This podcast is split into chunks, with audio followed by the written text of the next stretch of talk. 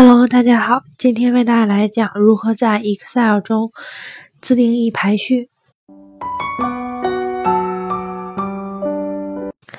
数据的排序方式除了按照数字大小和拼音字母顺序外，还会涉及一些特殊的顺序，如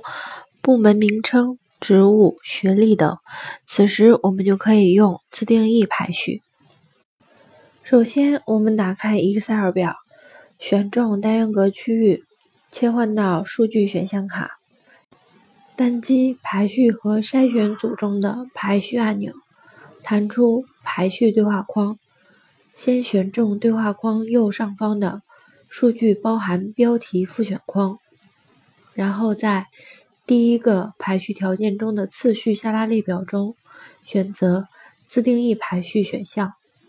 弹出自定义序列对话框，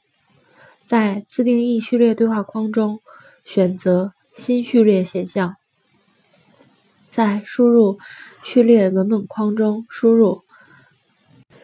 总经理、副总经理、部长、职员等信息，中间用英文半角状态下的逗号隔开，单击添加按钮。此时，新定义的序列就添加在了自定义序列列表框中。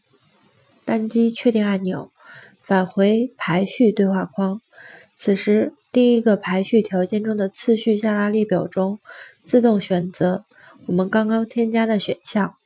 单击确定按钮，返回工作表，